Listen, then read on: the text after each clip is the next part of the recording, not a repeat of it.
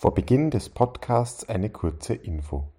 Wir haben vor der Predigt im Gottesdienst ein Video vom Lied Langsam, langsamer von Balbina angesehen. Du kannst dieses Lied vollständig auf den gängigen Streaming-Plattformen oder auf YouTube anhören. Hier im Podcast hören wir die letzte Minute des Lieds. Das Copyright liegt bei 4 Music Productions. Ich bin so müde vom Sprint durch die eigene Vita. So müde, ich bin so müde vom Sprint durch die eigene Vita. Ich bin so müde, ich bin so müde.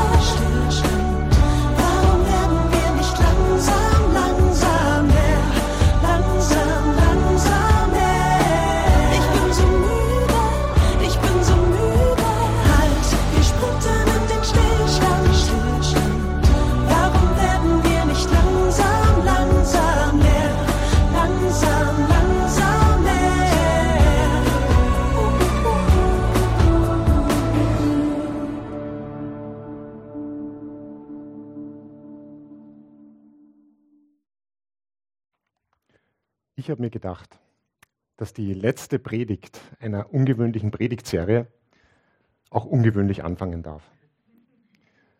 Und aus diesem Grund haben wir eben dieses Lied gehört und ich werde euch gleich noch ein bisschen mehr dazu erzählen. Herzlich willkommen aber zur letzten Predigt unserer Serie der Rastlosigkeit entkommen, wo wir uns als Gemeinde dem Thema widmen, wie wir als Menschen in der Ruhe ankommen können und wie wir besonders als Christen, als Menschen, die Jesus nachfolgen, in seiner Gegenwart aufleben können. Diese Serie ist deswegen ungewöhnlich für uns als Gemeinde, weil wir uns nicht wie üblich mit einem biblischen Buch beschäftigen, durch ein biblisches Buch predigen, sondern nur in Anführungsstrichen durch ein christliches Buch. Und zwar dem Buch Das Ende der Rastlosigkeit vom amerikanischen Autor John Mark Comer. Und zuletzt haben wir uns mit einer Reihe von Übungen beschäftigt, wie wir als Christen einfach in dieser Ruhe ankommen können. Nämlich, das waren erstens Stille und Einsamkeit, zweitens das Einhalten des Sabbats, also dieses wöchentlichen Ruhetags und drittens einfaches Leben. Und all diese Predigten, die könnt ihr wie immer jederzeit auf unserer Website oder auf Spotify nachhören.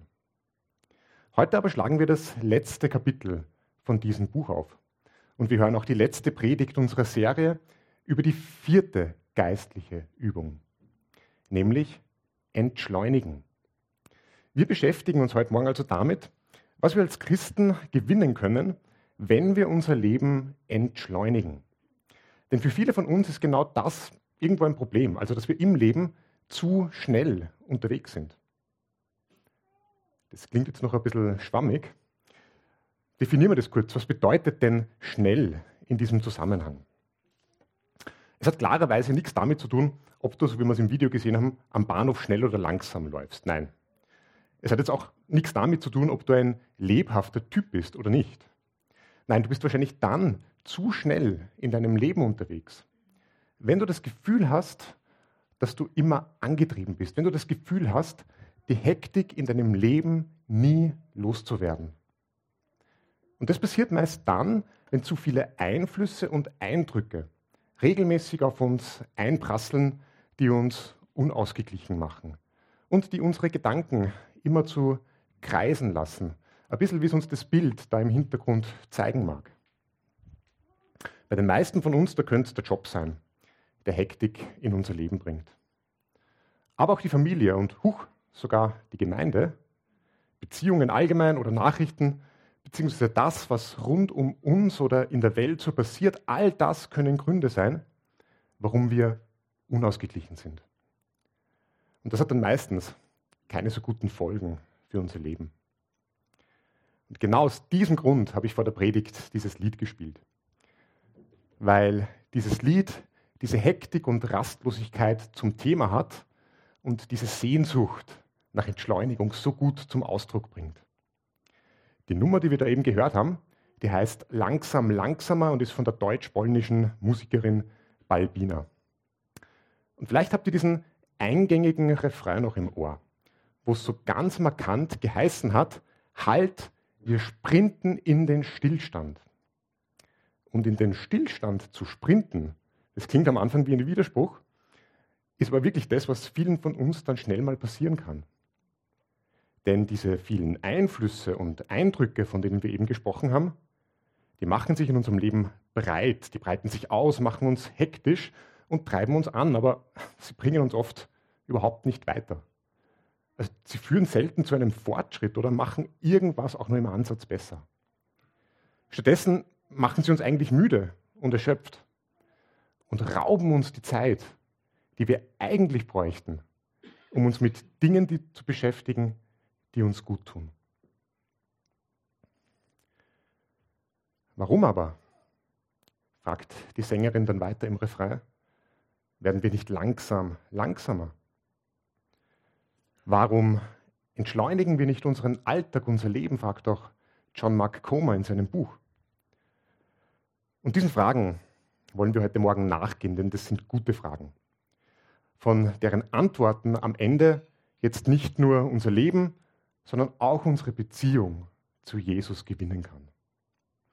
Ich möchte die heutige Predigt darum unter den Titel Entschleunigen, langsam, langsamer Leben stellen.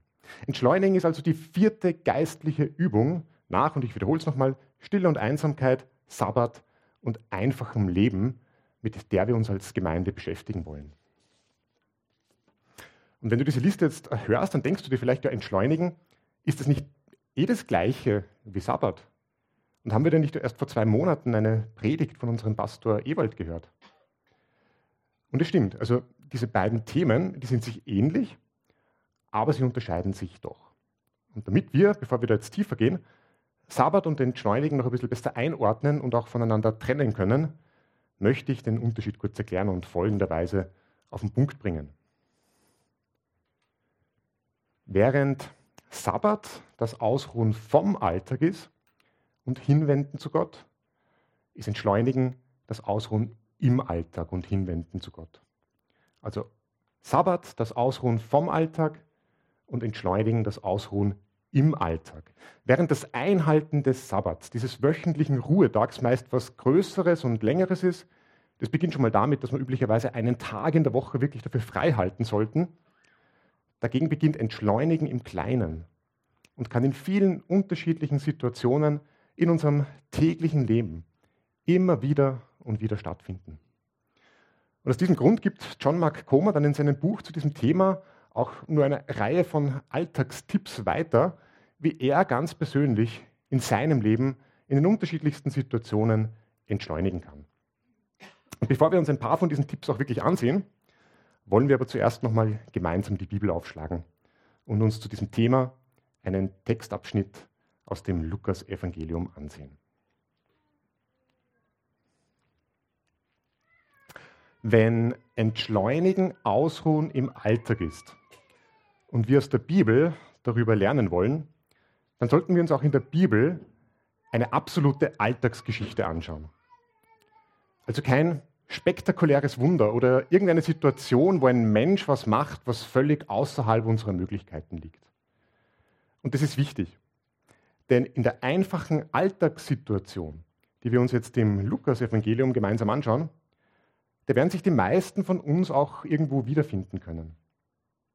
Diese Alltagsgeschichte, die handelt von Jesus, der gerade zu Besuch bei einer Familie ist und mit ihr essen wird.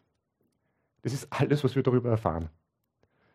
Aber doch versteckt sich genau in dieser einfachen Alltagssituation eine Wahrheit, die auch uns dabei helfen kann, wenn wir darüber nachdenken, wie wir in unserem Leben entschleunigen können. Denn diese Stelle, die stellt uns vor die Frage, welchen Platz Jesus in meinem Alltag einnimmt.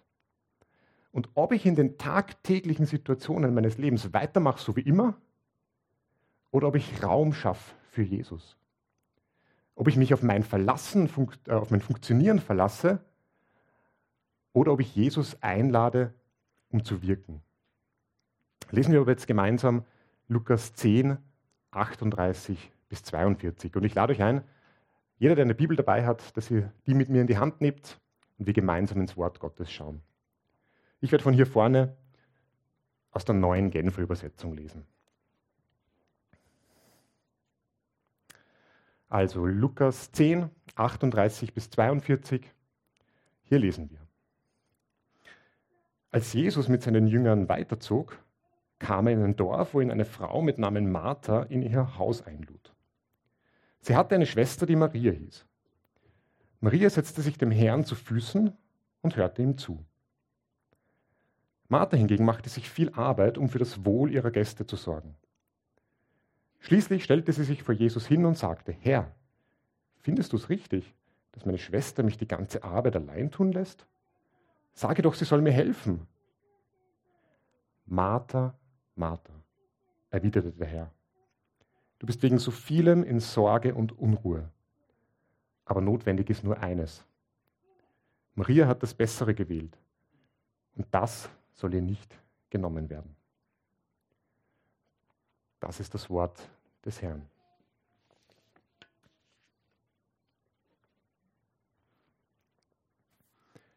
Lukas 10, 38 bis 42.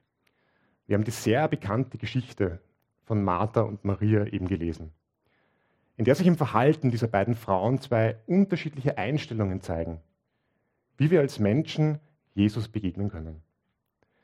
Nämlich entweder so wie Maria, deren volle Aufmerksamkeit auf Jesus liegt, oder so wie Martha, die abgelenkt ist, beschäftigt, unzufrieden und Jesus zu verpassen droht. Und all das kommt durch eine ganz einfache Frage an die Oberfläche. Nämlich, Wer kocht? Wer kocht oder wörtlich in unserer Übersetzung, wer sorgt sich um das Wohl der Gäste? Und es ist tatsächlich wichtig, so wichtig, sich diese Alltagssituation vor Augen zu führen. Denn das sind auch unsere Situationen. Das ist auch unser Alltag. Auch wir sind so wie Martha und Maria Tag für Tag mit Situationen konfrontiert, wo wir entscheiden müssen, ob wir sie mit oder ohne Jesus angehen. Und wenn du so bist wie die meisten Menschen, dann bist du eher wie Martha und du beginnst die Dinge üblicherweise selbst anzupacken. Du wirst aktiv und du kommst sofort ins Tun. Maria hingegen, die scheint sich da völlig rauszunehmen und sie ist ihrer Schwester in keiner Weise da eine Hilfe. Und das ist auch wirklich komisch, oder? Also Martha empfindet das zumindest so und sie reagiert schnell gereizt. Und das kann man absolut nachvollziehen. Also wir haben Verständnis für Martha. Alle, die gerne Gast geben, die wissen, dass man selbst unter guten Freunden so ein Mindestmaß an Ansprüche hat, wie und was man seinen Gästen so auftischt. Gast geben ist Arbeit. Wenn wir die Geschichte von Martha aber noch ein bisschen verfolgen und auch in die anderen Evangelien schauen, dann können wir dann doch schnell die berechtigte Vermutung aufstellen, dass hinter Marthas Verhalten wahrscheinlich doch mehr steckt als nur die Sorge um ein gutes Essen. Martha und ihre Familie, also neben ihrer Schwester Maria gehört auch noch der Bruder Lazarus dazu, die tauchen immer wieder in den Erzählungen rund um Jesus auf und wir lernen Martha gleich an mehreren Stellen als umtriebige Frau kennen. Sie war diejenige, die Dinge klar erkannt hat und diese auch angesprochen hat und die auch Menschen damit konfrontiert hat. Sie war auch diejenige, die vorausgegangen ist und Dinge angepackt hat. Das erkennen wir auch an den kleinen Details in unserem Text. Zum Beispiel gleich zu Beginn in Vers 38. Dort lesen wir, dass Martha diejenige war, die Jesus in ihr Haus eingeladen hat. Also nicht etwa ihr Bruder Lazarus in sein Haus, nein, Martha in ihr Haus. Es war für die damalige Zeit sicher ungewöhnlich, dass eine Frau in der Familie die klar führende Rolle hatte. Jetzt könnte man vielleicht noch vermuten, vielleicht war Lazarus einfach so jung und der Altersunterschied so groß. Aber es scheint ein weiteres Indiz dafür zu sein, dass Martha in ihrem Leben die Dinge in der Hand gehabt hat. Und das hat sie möglicherweise jetzt nicht nur zu einer umtriebigen Frau gemacht, sondern auch zu einer getriebenen, zu einer unausgeglichenen Frau gemacht. Dafür findet man nämlich noch ein viel deutlicheres, ein viel klareres Indiz in unserem Text, nämlich in Vers 40. Ihren Ärger und ihre Verbitterung wie geht es uns als Menschen in den Momenten, wenn uns im Leben was aus der Hand zu rutschen droht? Üblicherweise stresst uns das und wir werden gereizt. Und das entlädt sich. Und wie schlimmer nicht sein könnte, entlädt sich das dann viel zu oft gegen Menschen, die uns eigentlich nahestehen und die es am wenigsten verdient haben. Ehepartner, Kinder, Geschwister, Geschwister in der Gemeinde oder auch Jesus. So wie bei Martha in dieser Situation, die zuerst ihre Schwester hinten herum bei Jesus anbatzt und dann selbst auch noch Jesus Vorwürfe macht. Die gute Nachricht-Übersetzung, die bringt das in Vers 40 ziemlich stark zum Ausdruck, wo Martha Jesus nämlich mit den folgenden Worten anspricht. Hören wir uns das mal an. Herr, kümmert es dich nicht, dass mich meine Schwester die ganze Arbeit allein tun lässt? Herr, kümmert es dich nicht? Da schwingt schon ziemlich viel mit. Das ist nicht nur eine Beschwerde, ein Jammern, sondern eine ziemlich heftige Unterstellung. So als wüsste Jesus, dass Martha ungerecht behandelt wird, aber es ist ihm völlig egal. Wie aber begegnet Jesus jetzt Martha? Lesen wir gemeinsam Vers 41. Hier steht, Jesus erwiderte, Martha, Martha, du bist wegen so vielem in Sorge und Unruhe. Oder wieder in den Worten der Gute Nachricht Übersetzung. Martha, Martha, du machst dir viele Sorgen und verlierst dich an vielerlei. Jesus legt seinen Finger jetzt auf die Wunde und er spricht das Innerste von Martha direkt an. Jesus hält ganz unmissverständlich fest, dass Martha geplagt ist und zerrissen ist, dass möglicherweise zu viele Gedanken und Sorgen, zu viele Ambitionen und falsche Idealvorstellungen das gesunde Gleichgewicht in ihrem Leben kaputt machen. Und er macht ziemlich deutlich, wie er darüber empfindet, indem er nur zwei Worte sagt. Oder eigentlich ein Wort zweimal. Martha, Martha. Doppelte Anreden wie diese, die sind in der Bibel üblicherweise ein Zeichen von tiefem Mitgefühl oder von riesiger Trauer Woher kennen wir die noch? Wo haben wir sie sonst gerade von Jesus gehört?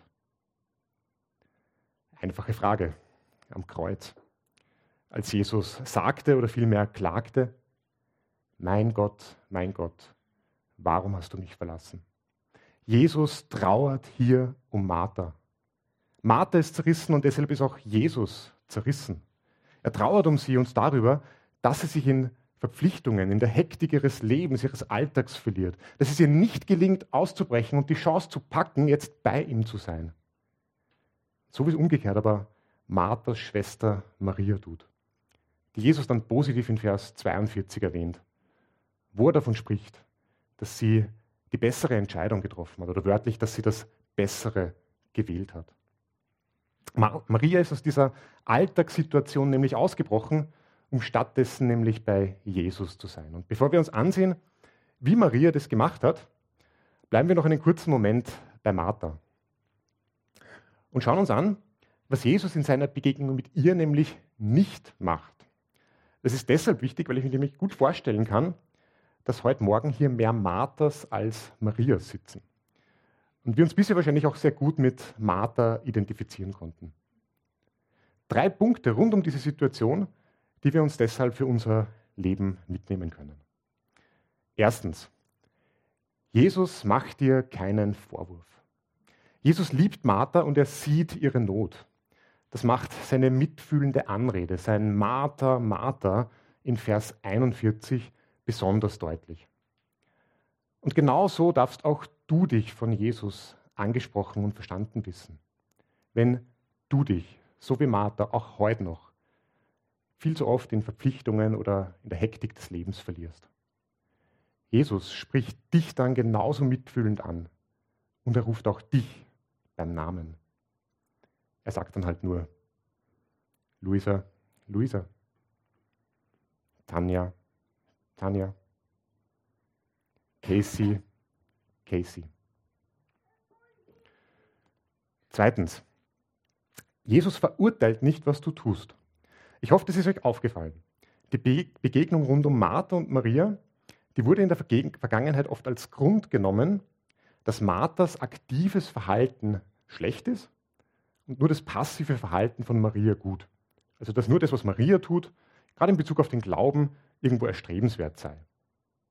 Aber darum geht es hier überhaupt nicht in diesem Text. Also Jesus spielt hier nicht eine Lebensweise gegen eine andere Lebensweise aus. Warum sollte er das auch tun? Also warum sollte Jesus gegen das sein, was Martha macht? Wem wollte sie denn dienen? Na, Jesus. Es war also nichts anderes als Gottesdienst eigentlich, der Martha den Weg zu Jesus verbaut hat. Das ist also eine reale Gefahr für Menschen, die für Jesus aktiv sind oder für dich, wenn du einen Dienst in der Gemeinde tust. Jesus aber verurteilt nicht, was Martha macht. Jesus verurteilt darum auch nicht, was du machst, egal ob in der Gemeinde oder sonst wo. Du darfst also weiterhin durchaus ambitioniert leben und natürlich auch deine Ziele verfolgen. Aber eben in einem gesunden Gleichgewicht und im Bewusstsein, dass Jesus immer ein Teil ist von dem, was du tust. Die gute Nachricht für uns, es kann funktionieren. Denn Nummer drei, Jesus zeigt dir einen Ausweg. Jesus wendet sich nicht von Martha ab, sondern er macht ihr die Tür auf. Er konfrontiert sie mit ihrem Problem, er beschönigt da überhaupt nichts. Er zeigt ihr aber zugleich den Weg, den sie gehen muss, um in seiner Gegenwart zu leben. Und auch da dürfen wir für uns wissen, dass das heute nicht anders ist. Auch bei unserem manchmal stressigen Arbeits-, Uni-, Gemeinde- oder Familienleben da zuckt Jesus nicht einfach nur mit den Schultern und lässt uns weiter strampeln. Nein, er lässt uns durch Maria ausrichten, dass es da mehr gibt, mehr noch. Dass es was Besseres gibt, wie wir in Vers 42 gelesen haben, nämlich seine Gegenwart. Schauen wir jetzt auf Maria. Was hat sie denn gemacht, um dieses Bessere zu bekommen? Was hat sie denn gemacht, um in seine Gegenwart, in die Gegenwart von Jesus zu kommen? Lesen wir nochmal Vers 39 gemeinsam. In Vers 39, da lesen wir, sie, also Martha, hatte eine Schwester, die Maria hieß. Maria setzte sich dem Herrn zu Füßen und hörte ihm zu.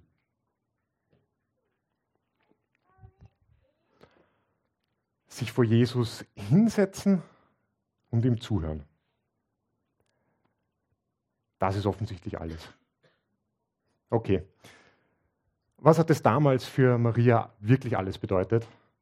Und was können wir heute daraus mitnehmen? Maria hat sich entschieden, auszubrechen. Auszubrechen aus dem, was andere von ihr erwarten, was vielleicht normal in der Gesellschaft und der Kultur war. Und möglicherweise, was sie auch selbst normalerweise in so einer Situation gemacht hätte. Was meine ich damit, speziell zum letzteren Punkt? Wir lernen Maria in der Bibel ja nicht als unangenehme Zeitgenossin kennen, als Frau, die sich immer daneben benommen hat. Nein, also im Gegenteil, im Johannesevangelium, da lesen wir, dass sie wahrscheinlich ihrer Schwester Martha überhaupt nicht unähnlich war. Und sie konnte ganz bestimmt kochen und Gäste bewirten. Ihr Verhalten hier in dieser Situation ist aber einfach anders. Ein Gastgeber, der sich nicht aktiv um seine Gäste kümmert, es ist selbst heute noch undenkbar und besonders als Frau in der damaligen Gesellschaft. Ihr Handeln, das war also ein bewusstes Ausbrechen aus dem Erwartbaren. Ein bewusstes Gegensteuern gegen das Gewohnte und ein bewusstes Hinwenden zu Jesus, weil er größer und wichtiger ist als die nächste Sache. Und das wird auch besonders in Marias Körperhaltung deutlich, die uns Vers 39 beschreibt. Dort haben wir gelesen, dass sich Maria dem Herrn zu Füßen setzte. Maria hat sich da nicht bequem gemacht, sondern sich mit dieser Haltung ganz klar der Autorität von Jesus unterstellt. Sie hat ihre eigenen Wünsche und die Erwartung anderer an sie hinten angestellt und Jesus und seine Wünsche und seine Erwartung an sie für wichtiger genommen also ihre eigenen Wünsche und die Erwartungen anderer, hat sie hinten angestellt und Jesus und seine Wünsche und seine Erwartung an ihr Leben wichtiger genommen. Was bedeutet das für uns? So wie wir es bei Martha gemacht haben, auch hier bei Maria drei Punkte, die wir uns für unser Leben mitnehmen können. Erstens, breche aus so wie Maria ausgebrochen ist und entgegen der allgemeinen Erwartung, entgegen der gesellschaftlichen Norm und wahrscheinlich auch entgegen ihrem eigenen Wesen gehandelt hat. so sind auch wir gefordert, immer mal wieder aus unserem Alltag auszubrechen. Also nicht nur weiterzumachen mit dem, was wir immer tun und wie wir das immer tun, sondern sich all dem auch mal bewusst zu widersetzen. Denn wenn wir das tun, also wenn wir ausbrechen, dann können wir auch aufbrechen. Nummer zwei, breche auf. Wenn wir ausbrechen, dann sind das Momente, die wir im Normalfall ganz bewusst und stark erleben. Und die uns daran erinnern, dass jetzt ein Moment ist für Jesus und dass wir ihm mehr Raum geben als der nächsten Sache, die in unserem Leben vielleicht gerade ansteht oder der aktuellen Sorge, die uns im Moment vielleicht beschäftigt. Und Nummer drei, breche ein. Das klingt dramatisch. Was heißt das? Da geht es um unsere Haltung, wie wir vor Jesus kommen. Wir haben eben über Marias Haltung gesprochen. Sie saß Jesus zu Füßen. Sie unterstellte sich seiner Autorität.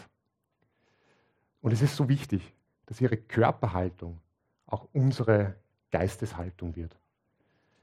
Dass wir nicht vor Jesus kommen und eh schon alles wissen und nur auf eine Bestätigung aussehen, vielleicht auch auf ein Schulterklopfen, sondern dass wir den Mut haben zu bekennen oder uns überführen zu lassen oder auch einfach mal nur zu schweigen und geduldig zu warten.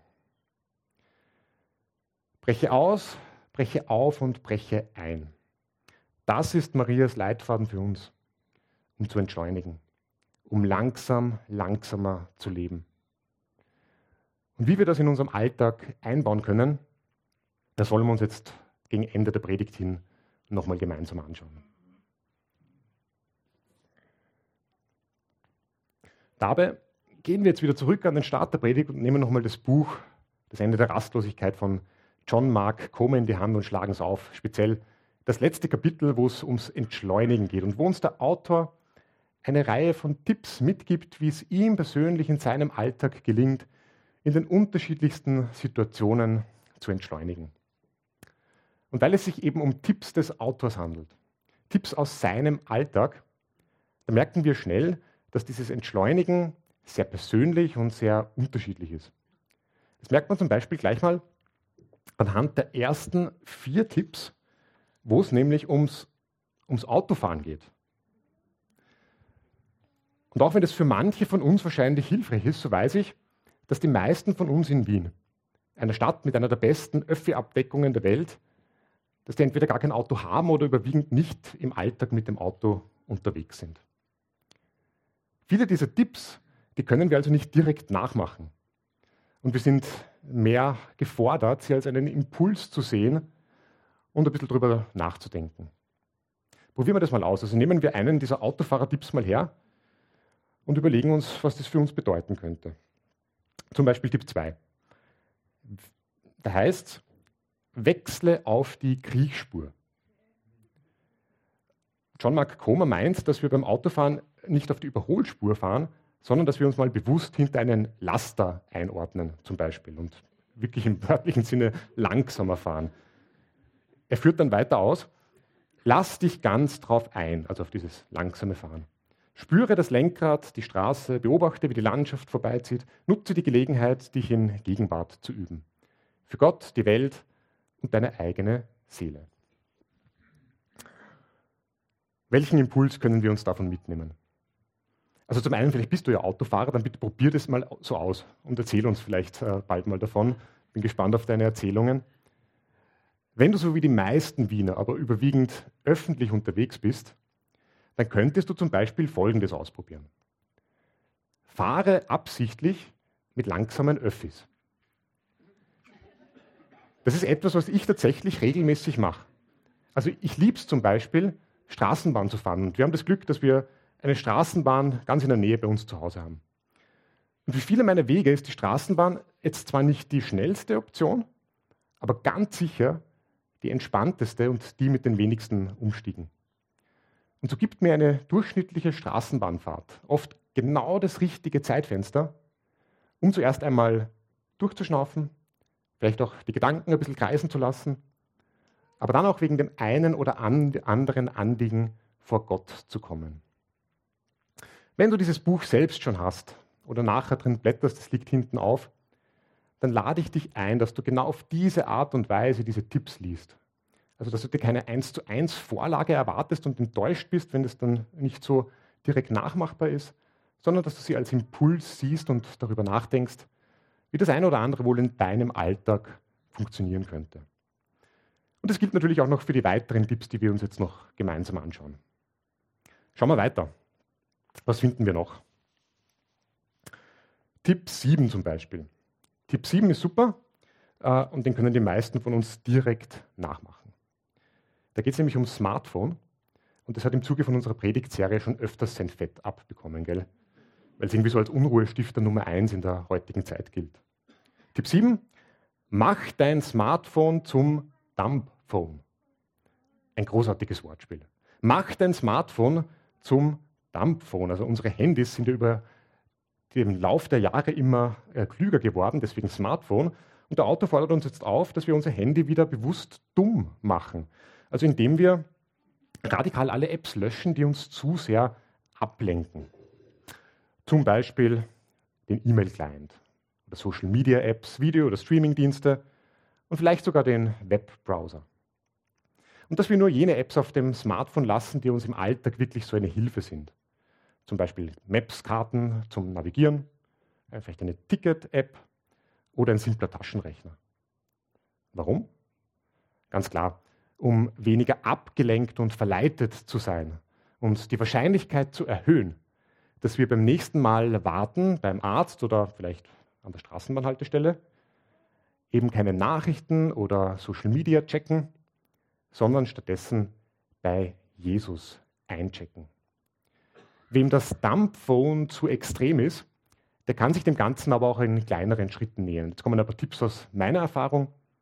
Fang einfach mal damit an, dass du in die Einstellungen deines Telefons gehst und den meisten Apps verbietest, dass sie dir Notifications schicken dürfen. Das sind diese kleinen Textnachrichten, die sich zu allen Zeiten und Unzeiten auf deinem Handy platzieren.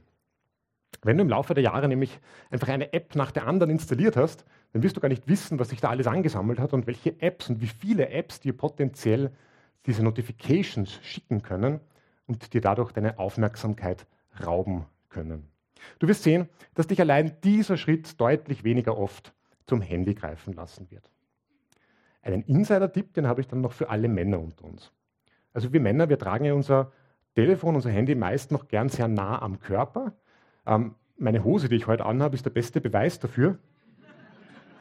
Also ich habe extra heute eine alte Hose angezogen, sehr zum Leidwesen meiner Frau Judith.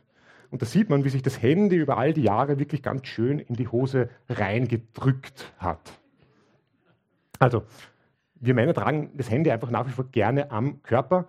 Und der Tipp ist recht naheliegend, unbedingt den Vibrationsalarm ausschalten. Und für alle gilt, nicht nur für Männer, das Handy sowieso lautlos stellen. Dann ist eine weitere Ablenkungsquelle ganz schnell eliminiert. Ablenkungen radikal zu eliminieren, um im Alltag zu entschleunigen, ist das eine, aber das erinnert uns noch nicht automatisch daran, auch vor Gott zu kommen. Also ich weiß nicht, wie das bei euch ist. Also manchmal vergeht schon eine halbe Stunde und man hat einfach nur in die Luft geschaut. Dazu ein letzter heißer Tipp, was unsere elektronischen Devices betrifft. Nämlich der. Lass die Akkus deiner elektronischen Devices absichtlich ausgehen. Wenn du aus dem Haus gehst, dann achtest du üblicherweise darauf, dass dein Handy, deine Smartwatch, deine Bluetooth-Kopfhörer, was auch immer, aufgeladen sind, oder?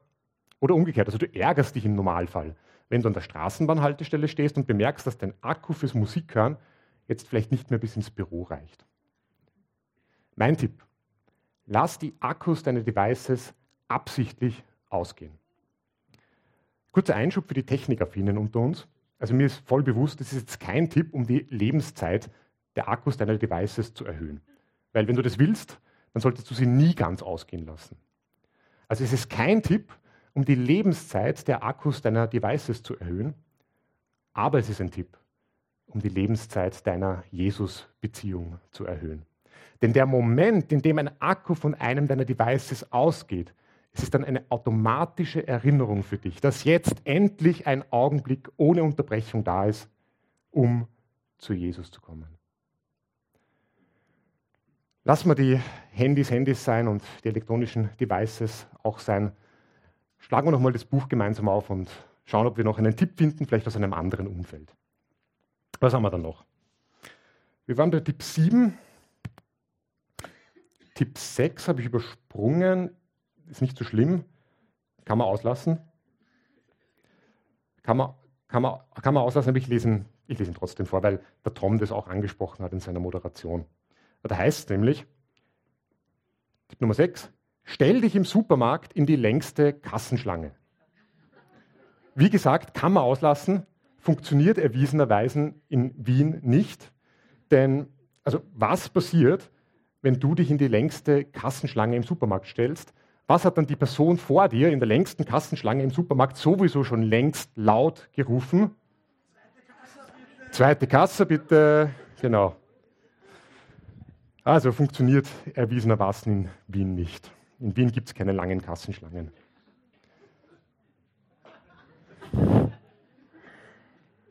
Und vielleicht wunderst du dich jetzt, dass wir, wenn wir darüber nachdenken, wie wir in unserem Alltag entschleunigen können, viele so lustige und manchmal auch absurde Vorschläge hören. Ich möchte es kurz aufgreifen und erklären. Also einerseits vergiss nicht, das sind ja nur Beispiele. Und es gibt ganz bestimmt viele seriösere Möglichkeiten, um zu entschleunigen im Alltag. Selbst im Buch von John Mark Comer. Mir war es aber bewusst, heute Beispiele zu bringen, ganz absichtlich, über die man auch mal ein bisschen schmunzeln kann und die man auch mit einem Augenzwinkern nehmen kann. Denn ich denke und bin überzeugt davon, wir brauchen ein gesundes Maß an Lockerheit, wenn wir an das Thema Entschleunigen herangehen. Erinnern wir uns, also Entschleunigen ist ja Ausruhen im Alltag. Es soll also etwas Alltägliches sein, etwas, was wir immer wieder und wieder tun. Und wenn wir dabei weiterkommen wollen, dann sollten wir auch den Mut haben, unkomplizierte und ja, ja, verrückte Dinge auszuprobieren. Und das Ganze dabei nicht verkopft oder gar dogmatisch angehen. Also wir sollen uns nicht schlecht fühlen, uns Vorwürfe machen, wenn uns mal was nicht gelingt, sondern die Freiheit haben, Dinge auch wieder bleiben zu lassen die vielleicht dann doch nicht zu uns gepasst haben. Und auch was das betrifft, ist uns Jesus wieder so ein gutes Vorbild. Denn genau das hat er auch gemacht. Auch Jesus hat ja entschleunigt und sich immer wieder Momente gesucht, um aus seinem Alltag auszubrechen. Eine Stelle, die uns das zeigt, die haben wir vor einigen Monaten im Zuge dieser Predigtserie schon gelesen. Als Jesus und seine Jünger super beschäftigt waren und Jesus dann mit den Jüngern über den See Genezareth zu einem stillen Ort fahren wollte, um sich dort auszuruhen. Am anderen Ufer angekommen ist daraus aber nichts geworden. Da warteten mittlerweile schon tausende Menschen auf Jesus, die ihn zuerst reden hören wollten und die dann irgendwann auch noch Hunger hatten. Jesus hat sich aber dann bereitwillig dieser Menschen angenommen und sich um sie gekümmert. Er ist von seinem ursprünglichen Vorhaben auszuruhen abgekommen. Und so ist es auch bei uns. Also selbst wenn wir viele gute Tipps irgendwann im Repertoire haben, um im Alltag auszubrechen und zu entschleunigen. Es wird einfach immer wieder zu Ablenkungen oder Fehltritten sozusagen kommen. Genauso wie in dieser Alltagssituation von Jesus. Und so wie Jesus, da sollten wir dann mit einer gesunden Lockerheit die Situation annehmen, vom ursprünglichen Plan abkommen und einfach schon den nächsten Versuch, die neue Situation ins Auge fassen, um aus unserem Alltag aus und zu Jesus aufzubrechen. Und wir könnten jetzt noch ganz lange über viele weitere Tipps zum Entschleunigen reden. Aber ich lade dich vielmehr ein, dass du nach dem Gottesdienst einfach selbst dieses Buch in die Hand nimmst und drin blätterst, um weitere Impulse zu bekommen. Das Buch, das liegt hinten auf am Büchertisch und das Kapitel Entschleunigen ist auch sehr kurz und kompakt gehalten. Du kannst locker beim Rausgehen den einen oder anderen Tipp vollständig lesen und überlegen, ob er nicht für dich in deinem Leben alltagstauglich ist. Und vielleicht hast du ja sowieso schon deine eigenen Wege entdeckt. Du kennst deine Wege genau, wie du regelmäßig in deinem Leben entschleunigen kannst. Und in diesem Fall, da lade ich dich ein, dass du das heute nach dem Gottesdienst zum ersten Gesprächsthema machst. Wie wir am besten entschleunigen und neu in die Gegenwart von Jesus treten können. Das wird bei uns allen irgendwo anders aussehen, weil wir uns einfach in unseren Erfahrungen, Gewohnheiten und Lebenspraktiken ganz massiv unterscheiden. Aber wenn wir unsere Erfahrungen teilen, wenn wir persönlich werden, angreifbar, uns einander anvertrauen, dann können wir als Gemeinde, als Geschwister, als Freunde und Freundinnen davon lernen. Und ich möchte euch motivieren, eure Erfahrungen zu teilen, indem ich mich freiwillig melde und anfange. Und ich euch abschließend kurz von meiner Art und Weise erzähle, wie ich persönlich entschleunige. Ich möchte euch von meiner persönlichen Maria-Methode erzählen. Immer dann, wenn ich vor eine herausfordernde oder unsichere Situation gestellt bin, wie beispielsweise ein wichtiges Meeting im Job, ein schwieriges Gespräch oder eine Sache, die einfach meine volle Aufmerksamkeit braucht.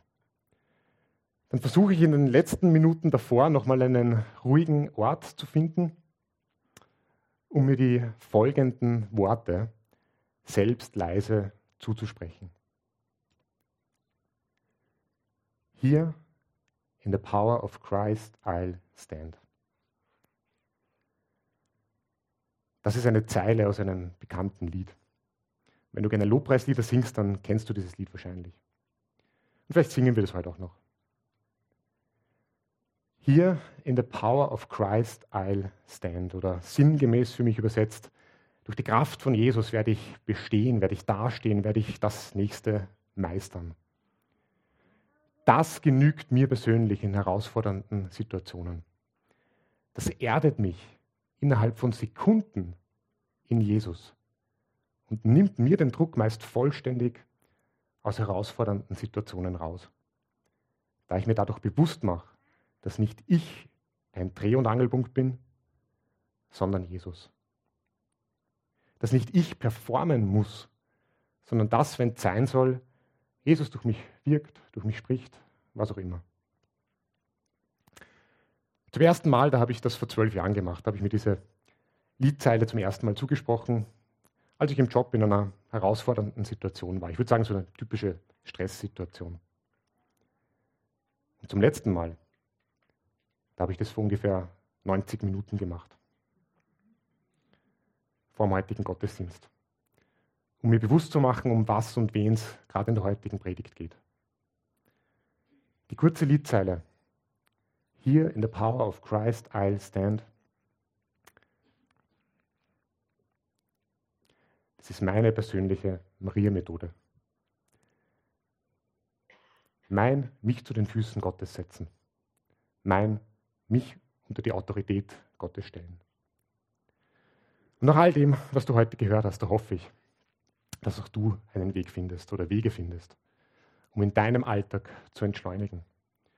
Langsam, langsamer zu leben, auszubrechen und zu Jesus aufzubrechen. Amen.